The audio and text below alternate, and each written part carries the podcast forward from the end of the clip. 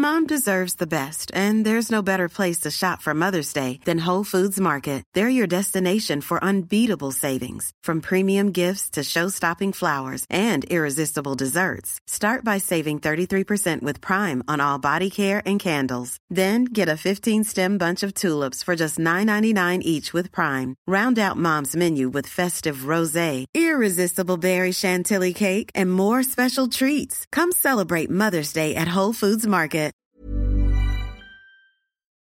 Chers auditeurs, Dear listeners, bonjour. welcome in Comme d'Archi Podcast Season 3 Saison 3 dans le monde fascinant des architectes. and in the architectural projects. Je suis Anne-Charlotte Deponte, passionnée d'architecture et docteur des universités en histoire de l'archi. I am one of the spokespersons of Anne Charlotte, who is a PhD in architecture history. Merci Thank you d'être avec moi aujourd'hui. to be with us today. Et And maintenant, now, lundi en français, place au talent. and Wednesday, let's talk projects. In English, of course.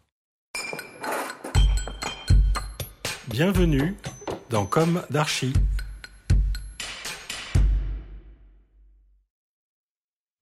Chers auditeurs, ravis de vous retrouver aujourd'hui en compagnie d'Anne Pezzoni. Bonjour Anne. Bonjour. Bienvenue dans Comme d'Archi. Vous êtes architecte dirigeante et associée de l'agence Archi 5 avec Laurent Boudrier, Bernard Guillien et Jacques Sebag.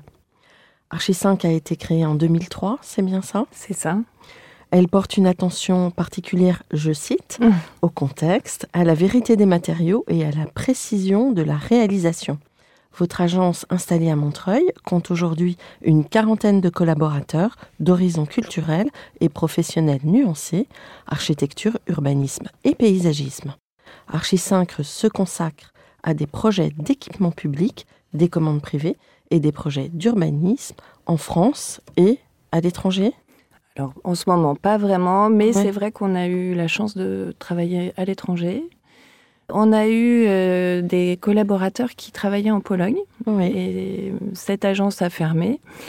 Mais on a d'abord travaillé en Suède, à Stockholm, où on avait gagné un plan d'urbanisme il y a maintenant une quinzaine d'années, qui nous a conduit à être recrutés au Brésil Mm. pour faire un, un projet d'urbanisme également à Maringa. Et en Argentine, ce qui était assez fou, on a aussi travaillé au Maroc, gagné un, un magnifique projet du musée d'archéologie qui ne s'est malheureusement pas fait. Oui. Et puis, on a cet appétit d'aller voir ailleurs, si j'y suis, d'essayer euh, d'autres horizons, d'autres façons de faire. On a fait quelques concours en Allemagne où on a appris beaucoup. On apprend où, où on gagne, parce qu'on n'a pas encore euh, gagné ces, concours en Allemagne. Et puis, on est euh, effectivement euh, dans une agence qui est pluriculturelle. Il y a des Italiens, il y a des Coréens, il y a, il y a des horizons variés, une grecque, un, un belge, et on aime beaucoup, on aime beaucoup ça. Bon, alors on va revenir au début. Quel est votre parcours, votre jeunesse, où s'est ancrée votre envie d'architecture et quelles ont été vos études? Alors, c'est plutôt un hasard, je dois vous dire. En même temps, je pense que j'ai été travaillée par euh, l'aventure euh, de mes parents qui ont construit leur propre maison. Et c'était une architecture un peu inconsciente, en, en réalité, puisque le, le fait architectural euh, ce n'était pas une culture que nous avions. Mais cette grande aventure qu'ils ont traversée, euh, je pense, m'a beaucoup marquée.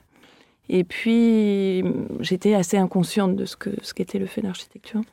Néanmoins, euh, j'ai une grande sœur qui a toujours été intéressée par l'art, très, très ouverte à beaucoup de disciplines et, euh, et qui m'y a mis presque par force, qui m'a dit euh, Toi, tu aimes les maths, tu aimes dessiner, va en architecture. Donc, vous voyez, c'était pas une aspiration profonde et pourtant, c'est, je crois, C'est né tout doucement en fait. c'est né tout doucement. C'est né par la sensation dans certains bâtiments. Le premier, euh, ça a été le couvent de la Tourette, je dirais, Ouais. qui m'a vraiment ouverte à, à, ce, à cette subtilité, à cette richesse et à tout ce que j'avais devant moi.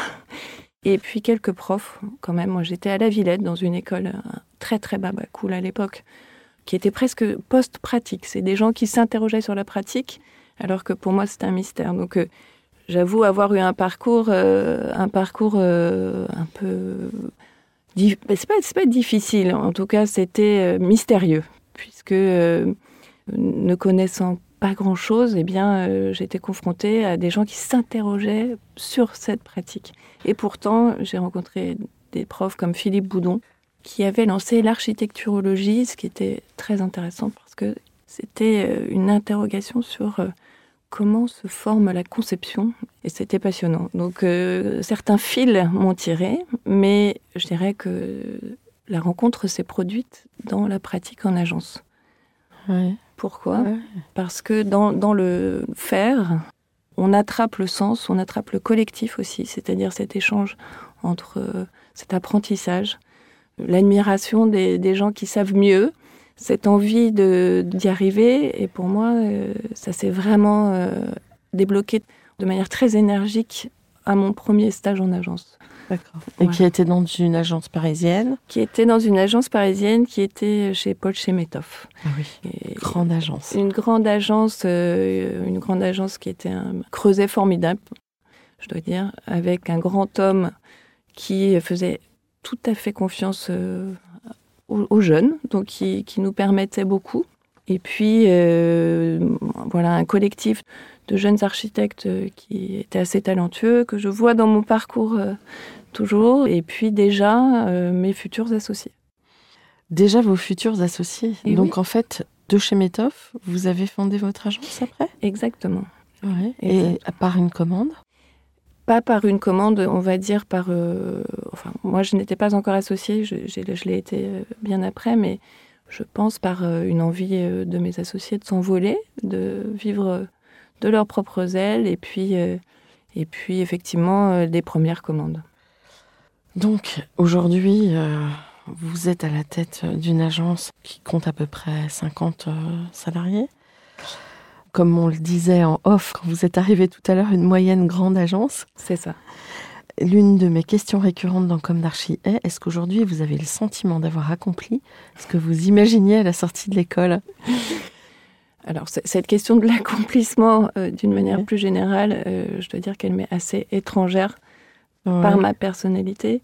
Je, je, pensais même pas être architecte, donc euh, je n'en étais pas du tout dans la projection d'une grande agence qui finalement n'est pas une fin en soi, bien sûr. Moi, je, me considère comme insatisfaite permanente. Et aujourd'hui, je regarde vers l'avant et je pense qu'on a, on a collectivement, avec cette agence, beaucoup à accomplir, beaucoup à parcourir. Et c'est aussi ce qui m'anime de voir le chemin plutôt devant que de regarder derrière. Et c'est la force de notre discipline, c'est ce que j'adore dans cette discipline, qui est une discipline sans fin, infinie. Elle est aussi grande que ce qu'on y met. Moi, je suis euh, émerveillée par ça, même si c'est un métier difficile, mais ce caractère infini qui est dans le sens qu'on met à notre pratique, et donc cette auto-alimentation de notre pratique, me plaît infiniment. Alors, est-ce que a, vous avez déjà parlé un peu de vos projets? Je crois que vous êtes assez diversifié dans les programmes. Effectivement, nous sommes diversifiés dans les programmes comme dans les personnalités euh, entre associés, ce qui me semble être à la fois une complexité et une grosse richesse une formidable richesse. Moi, je crois réellement au collectif. D'accord. Mais alors, ces différences-là, vous, pouvez les caractériser ou? Je peux les caractériser sur euh, les personnalités de chacun qui produisent des choses. À l'agence, euh, on, pourrait se rapprocher de, la devise de la comédie française qui est, qui est semul et singulis, c'est-à-dire le collectif et la personnalité propre. Et moi, j'aime beaucoup cette devise puisque ça commence par le collectif et je crois que c'est réellement ce qu'on partage. C'est-à-dire de faire passer l'agence avant nos singularités, même si on, fait valoir nos, nos envies et nos, et nos volontés. Mais c'est toujours le collectif qui prime et ensuite la personnalité. Alors, parmi les personnalités, on a chacun des aspirations, chacun des moments de vie aussi. Et euh, voilà, peut-être Laurence sera plus euh, l'envie du détail, l'envie d'aller au bout des choses. Jacques, euh, une envie plus générale du concept, de se rapprocher de son, son objectif conceptuel, on va dire. Et puis Bernard aussi, une aspiration plus de de liens, de, de collectifs. euh, donc chacun, chacun sa. Orchestration. Et vous-même Et, et, euh, c'est plus difficile de, de, de, s'analyser dans ce collectif. Je dirais que je suis bien obligée de formuler mes aspirations dans le sein de l'agence. Et pour moi, mes aspirations, c'est effectivement le chemin à parcourir. Et euh, pour moi, c'est la qualité du projet qui m'anime. Je poserai trois mots qui sont euh, sobriété, qui sont attention au contexte et qui sont euh, le détail, le détail jusque dans l'intérieur, avec euh, l'idée de l'humain qui est pour moi extrêmement importante, c'est-à-dire ce qu'on fait, c'est avant tout pour d'autres. Voilà, on est là pour se faire plaisir parce que en se faisant plaisir, on a beaucoup plus de chances de parvenir à quelque chose de bien Oui. mais on est avant tout là pour une fin qui n'est pas la nôtre. Donc euh, c'est un sujet qui me qui m'anime euh, beaucoup. Je peux vous parler d'un projet. euh, voilà, on a des projets emblématiques qui peuvent être des projets fondateurs pour cette agence, comme je citerai le lycée Marcel Samba à Sotteville, qui est un, projet ancien, mais qui était un projet paysage qui nous a transportés symboliquement, parce que l'idée était de faire un lycée professionnel des métiers de l'automobile et euh, de leur offrir un, un cadre euh, assez fou, qui était le prolongement d'un parc, donc euh, des vagues végétalisées qui viennent créer des, des ateliers, et qui est un projet assez fondateur pour cette agence. Et il remonte à quand? Il remonte à 2005, vous voyez, donc c'est- Ouais, c'est ouais. c'est assez ancien. C'est des projets euh, qui étaient assez conceptuels. On avait gagné aussi un, un stade à Toulon, un magnifique euh, stade d'entraînement de rugby avec une structure euh, tendue, donc un- une prouesse structurelle et, en même temps quelque chose de très léger. Et puis euh, une médiathèque à Mont-de-Marsan aussi, qui sont peut-être, je, les qualifierais de, projets assez fondateurs. C'est des projets qui ont une certaine visibilité, qui ont eu beaucoup de prix, qui nous ont fait, on va dire, connaître. Et donc que des marchés publics finalement. Que des marchés publics. C'est vrai qu'on a, on est principalement euh, sur les marchés publics. Et ces projets, ils nous ont, ils nous ont donné une forme de, de base, de ligne sur ce que vous citiez, pas ce qu'on affiche, mais de ce qu'on énonce, c'est-à-dire euh, la vérité structurelle, euh, l'attention au contexte, des éléments qui sont forts dans notre idée de l'architecture Mhm. Ligne qui, euh, je pense, euh, a été suivie, même si on n'est pas une agence qui peut être caractérisée formellement, euh, on ne peut pas se dire sur un projet, ah tiens, c'est eux.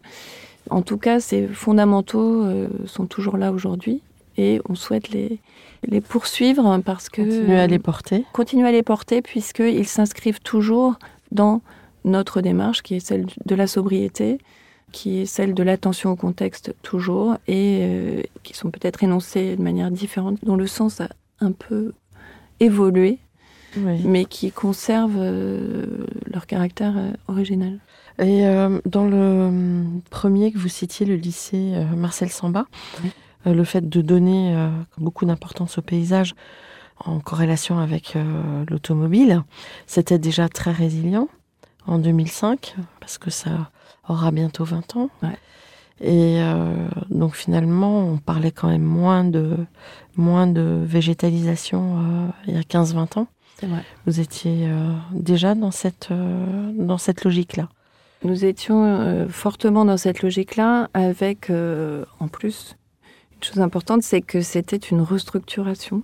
Oui. Donc l'idée de conserver au maximum ce qui était sur place était un peu les deux corollaires de ce projet. Et c'est vrai qu'aujourd'hui, on, on est, euh, alors différemment bien sûr, mais on est toujours dans cette optique-là. C'est euh, euh, de, de favoriser cette sobriété par, euh, par de la conservation au maximum des choses existantes. Moi, je suis très attachée au sujet de la restructuration. Mm. C'est c'est un sujet que je trouve euh, formidable et, et extrêmement porteur si on voit l'ensemble de, du patrimoine bâti euh, dont on dispose. Eh bien, commençons par celui-là, parce que il me semble être, être plus important de faire avec l'existant que de d'à nouveau venir construire euh, Et minéralisé. et minéraliser. Donc c'est c'est un vrai sujet. Je peux vous citer un projet qui nous tient à cœur, qu'on vient de livrer, qui sont des logements pour Paris Habitat, avenue Jean Jaurès, et dans un contexte parisien, on était euh, dans, un, dans un, une parcelle traversante entre deux rues. C'est un projet qu'on a fait avec l'agence Encore Heureux. Ah oui. Et que nous, on a donc fait une restructuration d'un garage, euh, donc une parcelle totalement minéralisée, en logement. On a conservé euh, ce garage qu'on a transformé en, en, logement pour partie, et puis sur la partie où on ne pouvait pas conserver de bâtiment, eh bien on a construit en, en bois. Et c'est devenu une parcelle habitée, extrêmement heureuse, extrêmement joyeuse, avec un vrai jardin en plein Paris. On est très fiers de fabriquer euh, des lieux de vie issus d'autres choses, je, je, pense. Et puis, et puis c'est euh, voilà, c'est une satisfaction de ne pas rapporter du béton. c'est une oui. satisfaction d'utiliser euh, d'utiliser ce qui est ce qui est déjà là. Oui. Alors, on a déjà reçu Nicolas Delon dans Comme d'Archie. Euh, c'est euh, eux qui sont venus vous chercher ou c'est vous qui êtes allés les chercher? C'est nous qui sommes allés les chercher parce que, euh, au vu de l'annonce, je savais qu'il faudrait tout tenter pour garder ce garage et le transformer. Et connaissant cette agence, eh bien, c'était c'était les bonnes personnes et, et, ça a été les bonnes personnes et c'était une très belle aventure que ce concours avec eux. Vous étiez mandataire? On était mandataire, oui. Parce que eux n'avaient pas cette expérience du logement oui. que nous avons euh, nous développé euh, depuis une dizaine d'années. On a en fait on a cette expérience, on l'a développée, euh, je dirais, de manière euh, un peu particulière, contrairement, contrairement peut-être à ce que, à ce que, à la pratique que font les autres architectes. En fait, on a rencontré un promoteur qui était engagé sur la question du bois donc euh, un très jeune promoteur et euh, qui se trouve être installé dans notre agence. Et avec lui, on a réalisé quelques opérations bois, petites opérations avec euh, beaucoup de valeur ajoutée en termes de bilan, carbone. bilan carbone, d'une part, mais finalement, c'est pas vraiment ça qui nous a intéressé. Le plus, c'est qu'il y a eu beaucoup de valeur ajoutée sur l'architecture aussi. Donc les deux étaient liés, puisque cette nouvelle pratique de fabrique du logement avec un nouveau matériau permettait d'ouvrir la conception. Mmh. Et ça, ça a été euh, vraiment formidable de pouvoir euh, échanger avec eux. Ça, plus l'engagement de ce promoteur qui nous a poussé dans nos retranchements sur la question du bois. Et, et nous euh, pouvions introduire la question de l'habiter.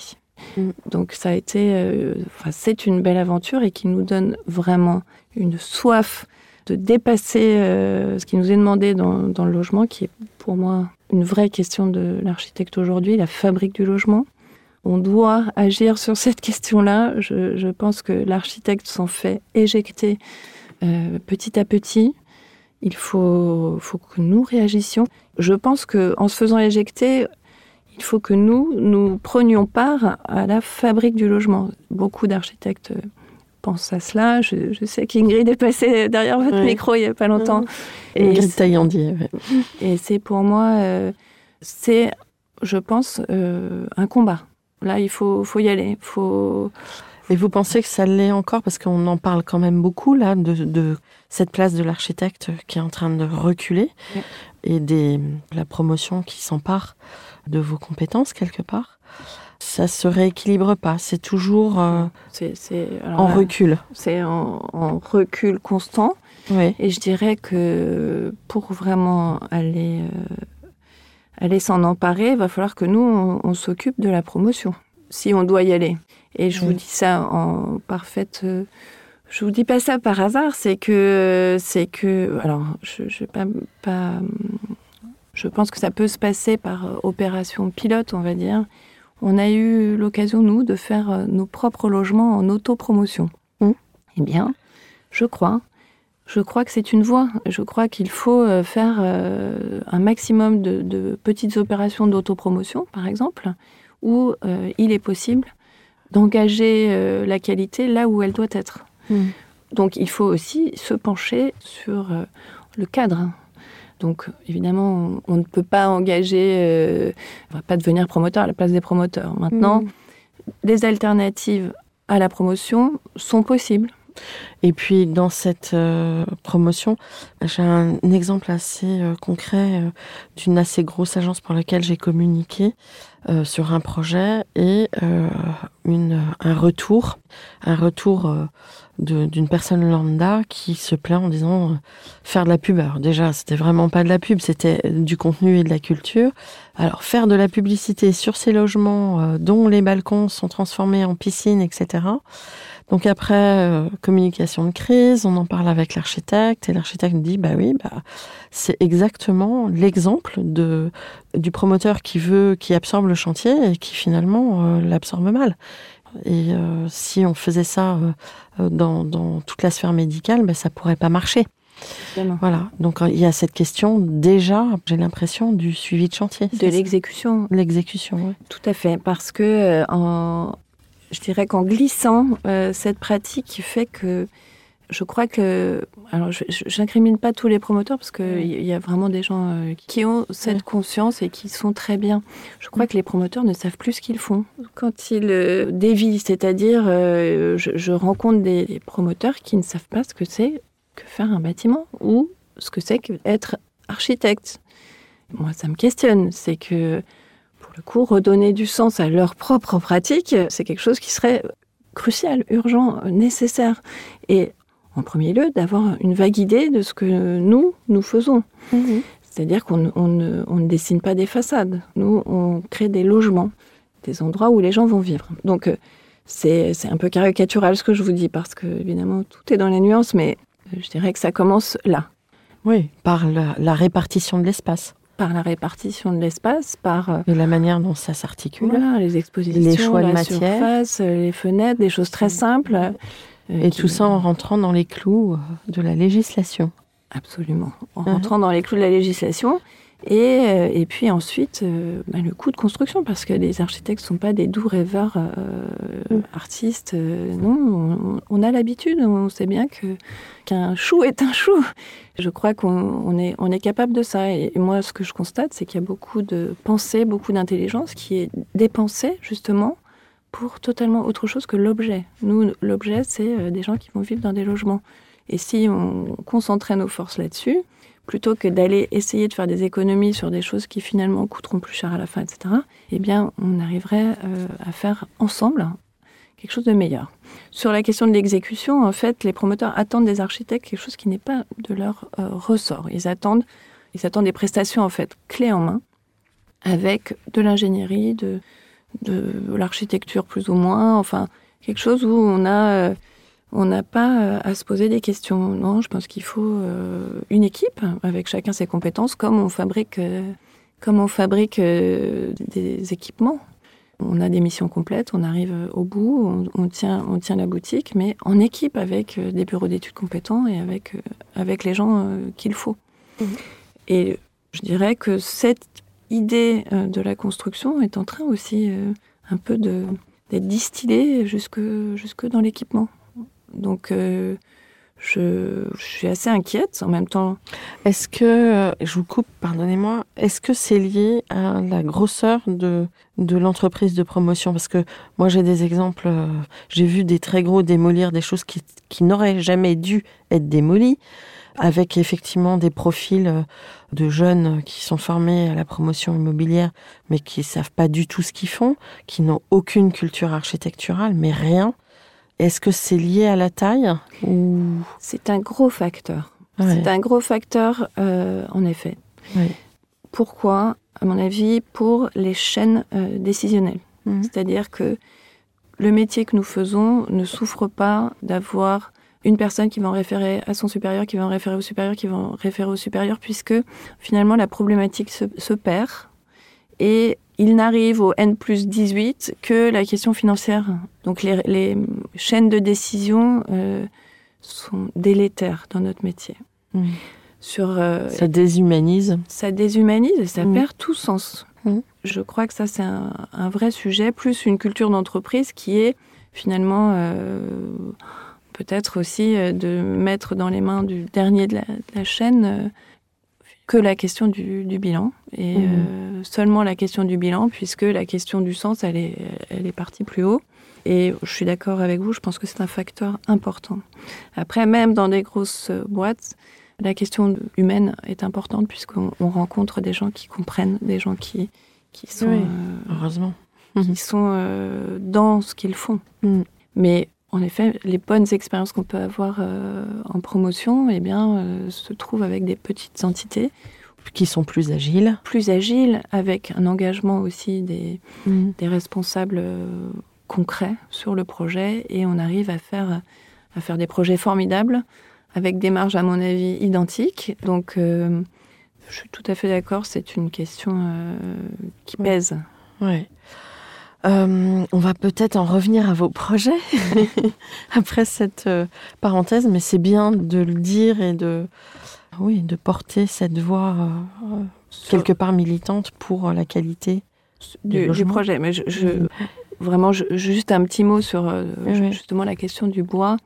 Nous, on est des architectes qui avons commencé à faire des logements bois très très tôt, mais je, je le répète, cette question du bois et aujourd'hui de la pierre, parce que en fait, la clé d'entrée des logements de qualité aujourd'hui se fait par le matériau, puisque on arrive à une construction, alors que c'est une construction traditionnelle, c'est un peu l'ironie, une construction qu'on qualifie d'expérimentale, où euh, l'expertise est à nouveau déléguée au concepteur. Formidable. Donc, euh, on peut s'emparer de la question du matériau, mais finalement, notre, euh, c'est notre refuge pour pouvoir s'emparer à nouveau de la question du logement. Mm. Et ça, euh, on ne peut pas ne laisser ça que comme un prétexte. Donc, la question du logement, elle est là, quel que soit le matériau, quelle que soit la façon de, de faire. Il y a encore un sacré boulot. Plus que jamais. Alors, de quel autre projet peut-être aimeriez-vous parler? Euh, il y en a plusieurs, hein, mais le projet que, que je trouve très intéressant en ce moment, c'est euh, un groupe scolaire que nous faisons à La Rochelle, Oui. qui est une collectivité très engagée sur euh, le carbone, sur la sobriété, sur euh, l'écologie en général. Et c'est un projet qui est une restructuration d'une école existante sur un site totalement dénaturé et qui va devenir une école de la nature. Alors pourquoi ce projet en particulier euh, m'intéresse C'est que euh, c'est un projet qui s'est réellement co-construit. On a eu une démarche participative pour un équipement scolaire. Ça, c'est réellement formidable. Oui, c'est unique. Unique, Ouais. unique pour nous, avec un, un programme assez ouvert, formidable, où, euh, vous savez, lorsqu'on reçoit un concours, euh, on lit le programme, et là, on, on avait des étoiles dans les yeux en disant youpi quoi, on va pouvoir y aller. Et puis ça ne s'est jamais démenti, c'est-à-dire que quelle que soit euh, la phase du concours, alors c'était la phase du projet pardon, ce qui était un peu sportif, eh bien on avait un maître d'ouvrage hyper motivé qui nous disait et si on faisait ça, et si on mettait du réemploi, et si et, et même si c'est difficile à, à- À gérer. à gérer, réaliser, eh bien, c'est une aventure euh, formidable euh, qui est porteuse, je crois, pour tous. C'est un projet, euh, voilà, qui formellement est ce qu'il est, mais qui est dans ce qu'on, dans, dans l'ambition qu'on y a tous mis. euh, je pense va va créer un cadre formidable. Alors, ce volet participatif, il s'est exprimé comment? Est-ce que chacun a mis la main à la pâte euh, ou a sorti son porte-monnaie ou et qui et voilà. Alors, on est parti quand même d'un corpus. hein.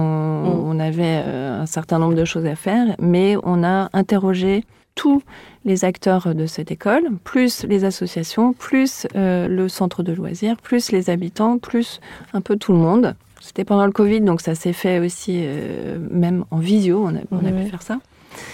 Et on les a interrogés en fait sur le fonctionnement, sur le mobilier, sur les espaces extérieurs, sur la mutualisation. Comment on va faire Parce qu'il y a un vrai projet d'utiliser les espaces, euh, d'une utilisation des espaces par euh, chacune de ces entités, Mm. ce qui n'est pas si facile à gérer dans la vie quotidienne.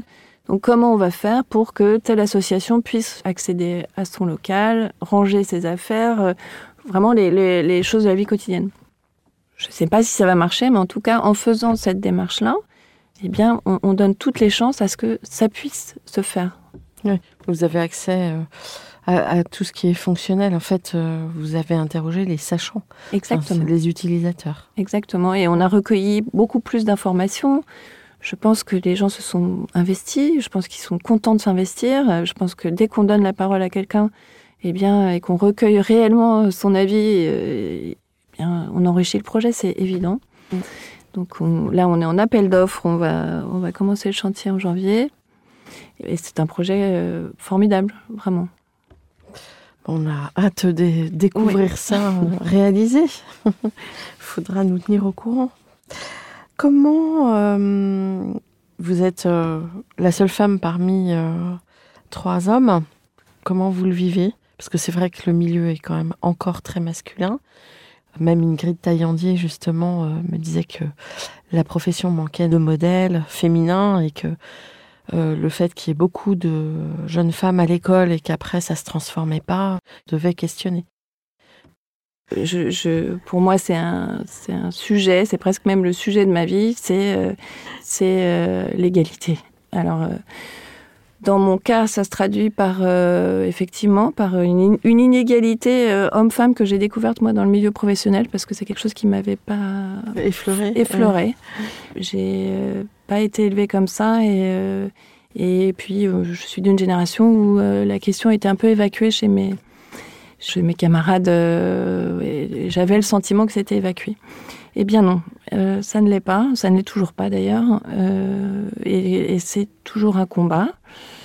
Alors, chez mes associés, je peux pas dire que ce soit un, un, sujet, mais mes associés sont porteurs d'une culture latente et ils ne s'en rendent pas compte. Donc, il m'appelle un petit peu la, censure, parce que je, n'ai plus de cesse que de leur dire euh, euh, non. non, non, non, ça, ça non, ça c'est non.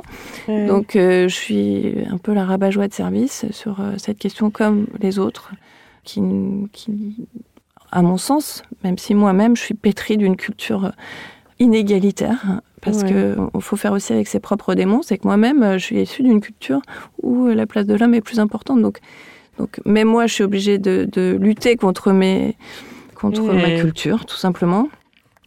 Mais euh, c'est une histoire que je porte très fortement et je parce que euh, l'inégalité est insupportable en général, en, général parce que parce que euh, je, je l'ai vécu jeune. Alors là, beaucoup. Oui beaucoup avec des maîtres d'ouvrage salaces, des choses pas très, pas très brillantes, euh, pas très, pas très élégantes. Euh, des, des, réunions de chantier où effectivement on, nous prenait guère au sérieux. En même temps, on était des jeunes. moi, j'étais une jeune architecte, pas très sûre de moi, mais mais je dirais que le facteur consistant à être une femme n'était pas très aidant. Mais euh, donc euh, je l'ai porté concrètement euh, avec pas de souffrance, mais de l'envie.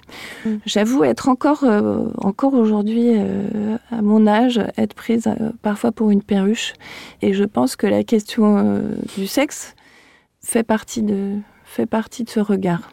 Ouais. Bon. Moi, j'ai pas envie d'en faire une histoire. J'ai envie concrètement de le euh, dépasser, de le dépasser, qu'on n'en parle plus. Mm. Il faut qu'on n'en parle plus, euh, que ce mm. soit euh, l'origine, que ce soit que ce tout quoi. Il faut qu'on n'en parle plus. Il faut se dépasser soi-même, ce qui n'est pas facile en premier lieu, et se dépasser soi-même sur tous ces sujets permet de de, ne plus lâcher la rampe sur, euh, sur les interactions qu'on a. Voilà. Aujourd'hui, je laisse plus rien passer. J'ai laissé passer pendant, pendant 45 ans. C'est fini. Je, je, ne laisse plus passer. Voilà. Mm. Terminé. Donc ça, c'est le premier, le premier jet. Au sein de l'agence, eh bien, euh, eh bien, je pense que les choses ont changé. Mes associés, euh, mes associés sont dans l'optique d'un retrait à, moyen terme. Je pense que les, je pense qu'il faut faire pousser euh, tous nos talents, tous mm. nos talents, et, il y en a. Il y a, il y a, des filles, il y a, il y a des garçons. C'est vrai qu'il y a plus de garçons que de filles encore. Pourtant, on, essaie de développer, mais c'est vrai qu'aussi, moi, je, je, ne me résous pas à me dire, je recrute tel ou tel sexe par. Euh, je, je, suis mm. trop féministe pour cela. En fait, pour moi, il faut il faut que la personne en face euh, qu'on puisse euh, la juger sur euh, concrètement ce qu'elle est plutôt que sur le fait qu'elle est une femme. Donc c'est ma limite de la discrimination positive à cet égard parce que je ne supporterais pas de, de considérer mon, mon interlocutrice euh, en me disant je la favorise parce que c'est une femme. Non, je, veux, la, je veux la voir dans son intégrité. Mm. Quand je vous parle d'égalité, je vous parle d'égalité mm. en droit. Ce qui est, ce qui est, ce qu'on oublie souvent, c'est l'égalité en droit. Et cette égalité en droit, elle doit exister. Et elle existera. Elle doit exister impérativement. Moi, je vous parle pas d'une égalité absolue, on est tous pareils, on est tous... Non, non, non, il y a des, il y a des particularités, mais l'égalité en droit, c'est non négociable. Cette égalité en droit, elle passe euh, par des, euh, le changement nécessaire de réflexe culturel d'inégalité en droit. C'est-à-dire que la dégradation de l'image de l'un ou de l'autre procède d'un mécanisme d'inégalité en droit. Mmh. Donc, je m'attache à cette égalité-là, et seulement celle-là, qui se voit sur, on va dire, sur toutes les ascensions, c'est-à-dire euh, on va pas promouvoir l'un ou l'autre, mais, mais en tout cas chacun ses chances de manière égale, parce que chacun a le droit à sa chance de manière égale. Mm. Voilà. Et au contraire, moi, c'est vrai que je, je, ne crois pas du tout euh, à la à l'homogénéité. Mm. Donc euh, c'est c'est un sujet super important qui me tient profondément à cœur et qui, je pense malheureusement, a, de beaux jours devant lui.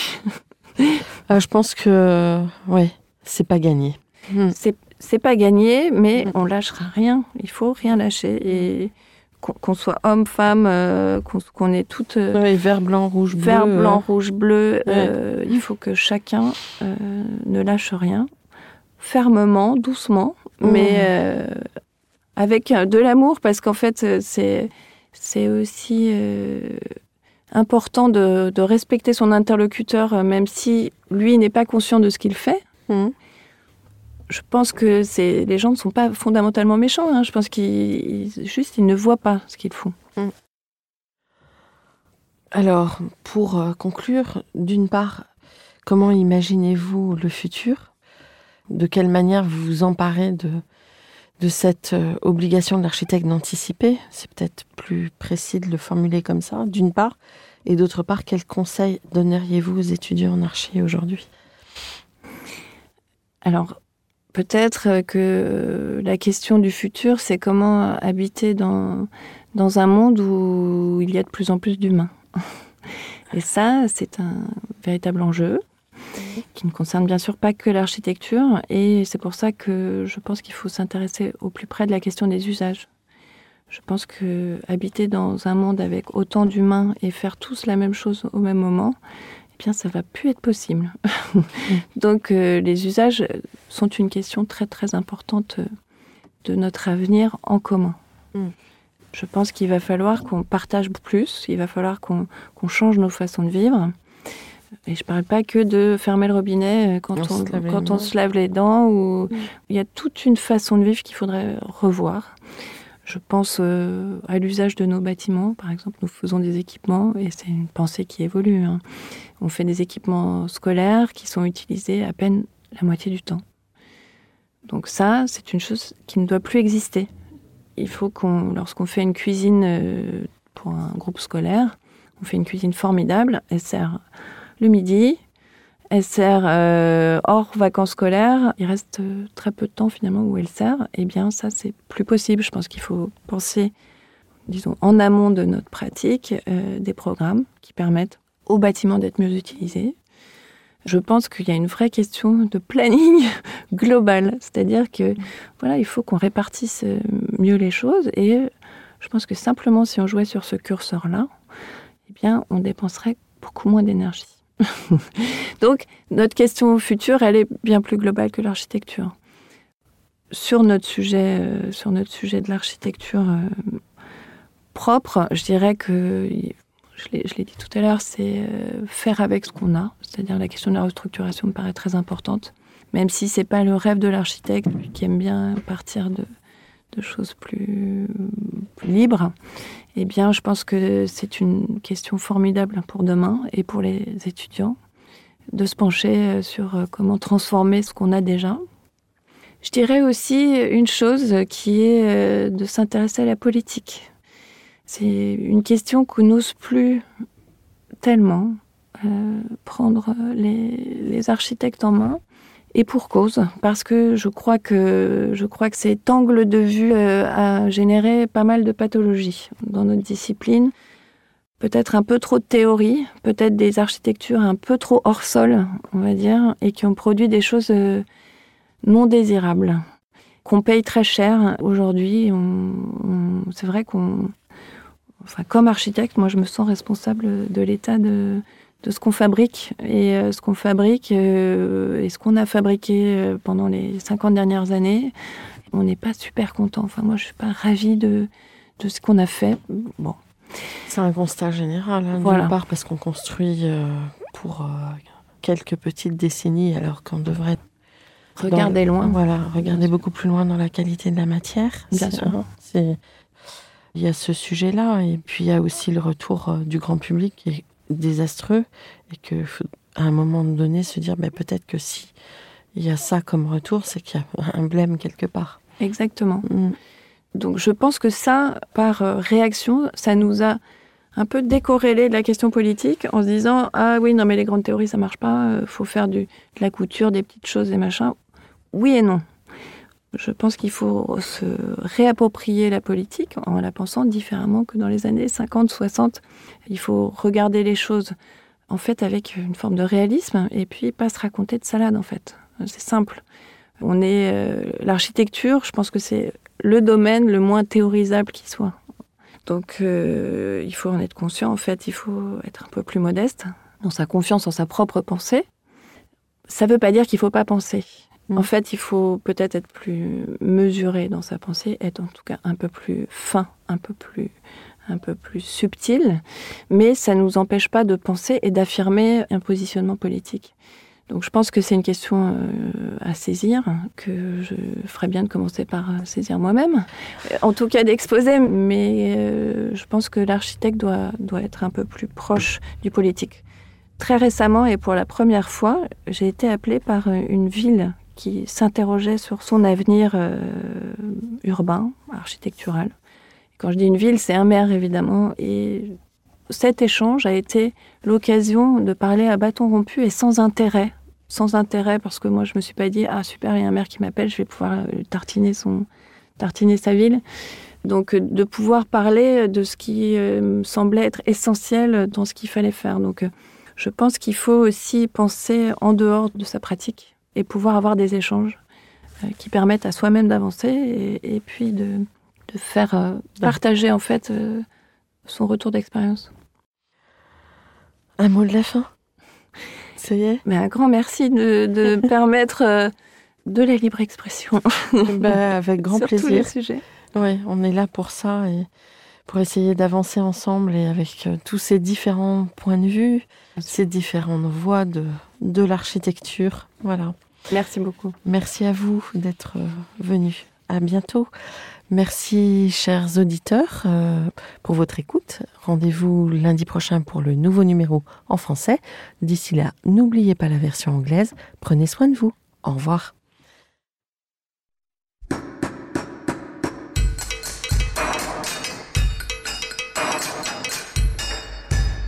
Chers auditeurs, merci pour votre écoute. Merci à Julien Rebourg, réalisateur, qui nous accompagne sur la partie son. N'oubliez pas de retrouver nos sujets en avant-première sur Instagram à l'adresse at. Si vous aimez ce podcast, favorisez sa diffusion en lui donnant 5 étoiles sur Apple Podcast, plus un petit commentaire, ou sur votre plateforme de podcast favorite. Et surtout, abonnez-vous pour écouter tous nos épisodes gratuitement. À bientôt, et d'ici là, Prenez soin de vous. Mom deserves the best, and there's no better place to shop for Mother's Day than Whole Foods Market. They're your destination for unbeatable savings, from premium gifts to show-stopping flowers and irresistible desserts. Start by saving 33% with Prime on all body care and candles. Then get a 15-stem bunch of tulips for just $9.99 each with Prime. Round out Mom's menu with festive rosé, irresistible berry chantilly cake, and more special treats. Come celebrate Mother's Day at Whole Foods Market.